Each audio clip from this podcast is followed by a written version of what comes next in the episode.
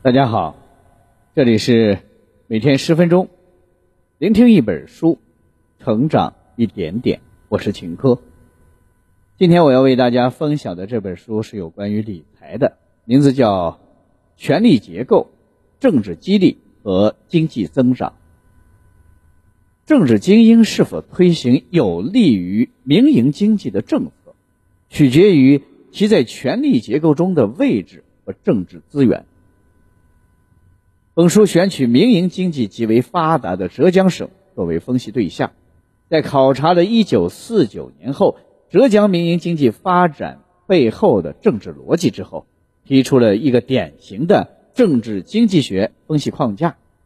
地方政治精英在权力结构中所处的地位，决定了他们对发展民营经济不同的态度与方式。本书的作者有两位。他们是张琦和刘明星。张琦现为复旦大学经济学院中国社会主义市场经济研究中心的副教授，研究兴趣为发展经济学、制度经济学和比较政治经济学，尤其是精英政治是如何影响经济绩效和资源分配的。刘明星现为北京大学中国教育财政科学研究所的教授。研究兴趣为发展经济学、政治经济学。通过本书的聆听，您将获得以下两个层面的提升：一，在政治权力结构中处于边缘位置的政治精英，为什么更致力于地方经济的发展？二，那些领先发展起来的地方经济体，在进一步发展的时候，又会遭遇怎样的限制？下面我会用大概十分钟左右的时间来为你讲述书中的精髓。十九世纪，比利时有个国王叫利奥波德二世，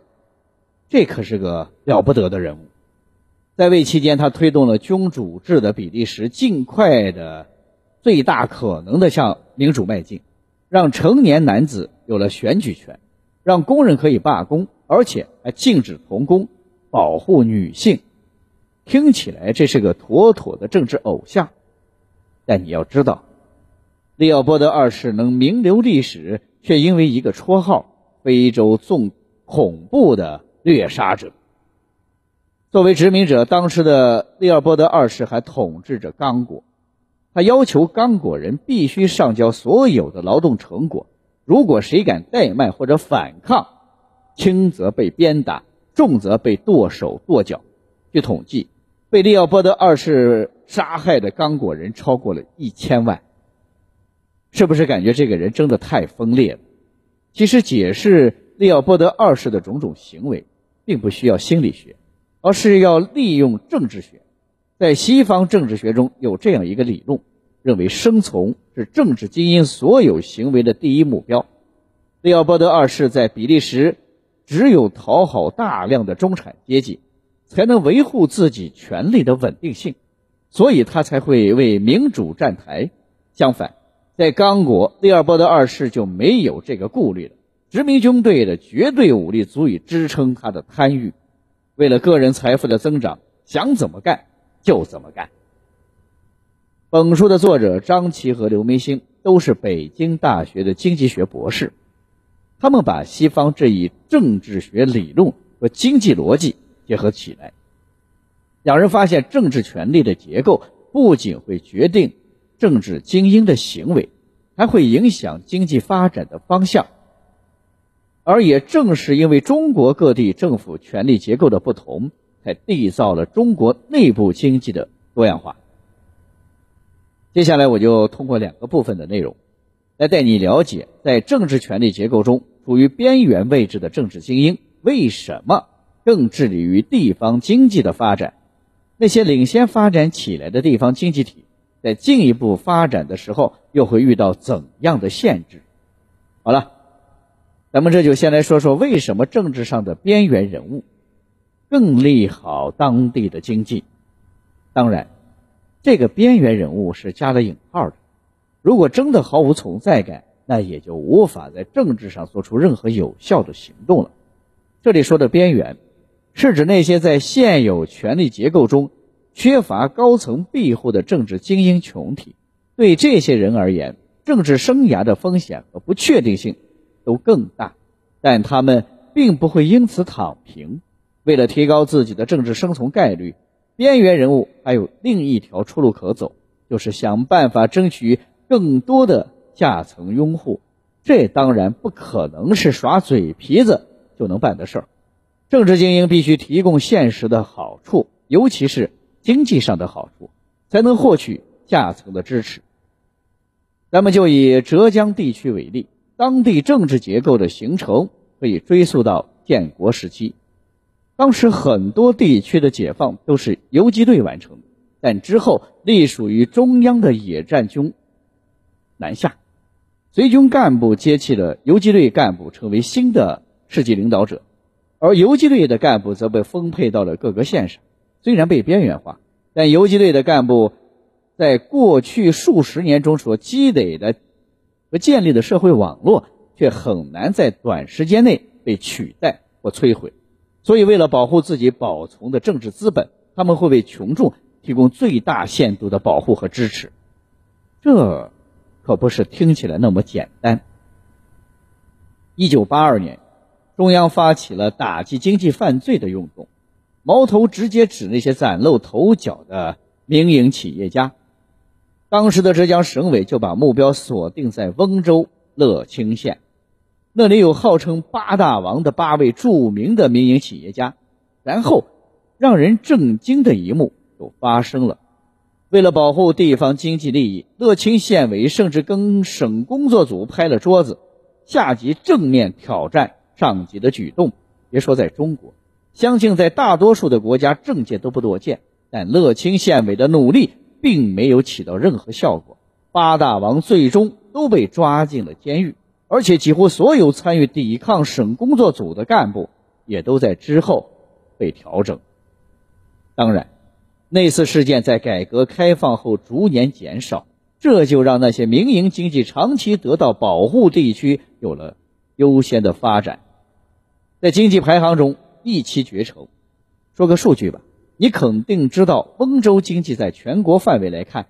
都是属于明星级的，而乐清县一二零一九年的 GDP 超过了千亿，是温州经济发展表现最好的区县。现在你明白为什么说政治上的边缘人物更利好当地的经济了吧？这些处于政治结构边缘的人，除了通过吸引群众支持，来增加政治生存的概率，再没有其他路径可走，所以他们才会绞尽脑汁，甚至赌上政治命运来维护当地的经济利益。说到这儿，我猜你也肯定会有一个疑问，那就是很多民营经济率先发展起来的地区，虽然经济数据一直很漂亮，可产业结构却总是一成不变，很难在规模上。引发质变，这就要说接下来第二个部分的内容：为什么在经济持续发展的过程中，之前的边缘人物反倒有可能成为了阻碍？在民营经济刚开始发展的时候，经济和社会资源都特别分散，政治精英没有必要去迎合特定的人或者群体。但当经济高速发展一段时间之后，很多地方都会出现领头羊企业，这种企业雇佣的员工数量、掌握的经济资源都可能占据当地总数的大部分，任何举措都会影响到当地社会的运转。这样一来，企业就会反向影响政治精英的行动，让他们在分配利益时就会只顾极少数人或者少数群体。而不是推动公共资源的发展去惠及所有的人，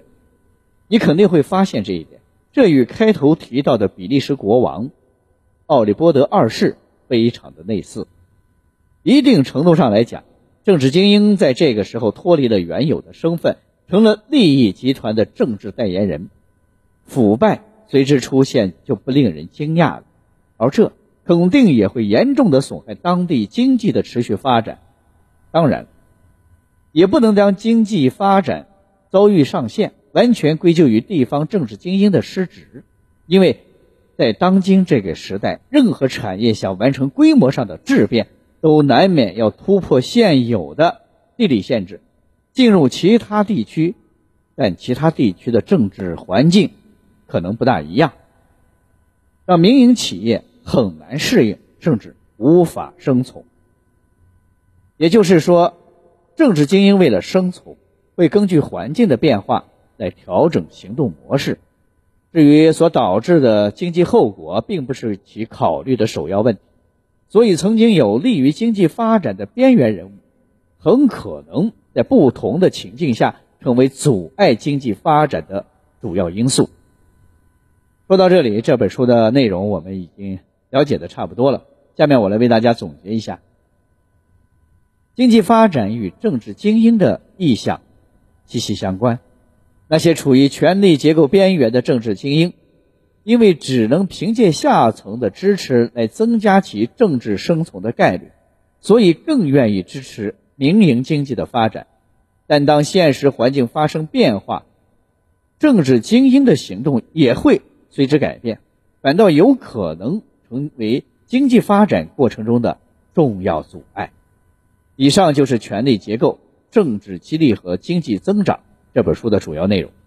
希望大家通过我们的解读，对地方经济发展的内在机理有一个进一步的了解。好了，以上就是今天这本书的全部内容。恭喜你，我们又听完了一本书。每天十分钟，聆听一本书，成长一点点。我是秦科，我们下期再见。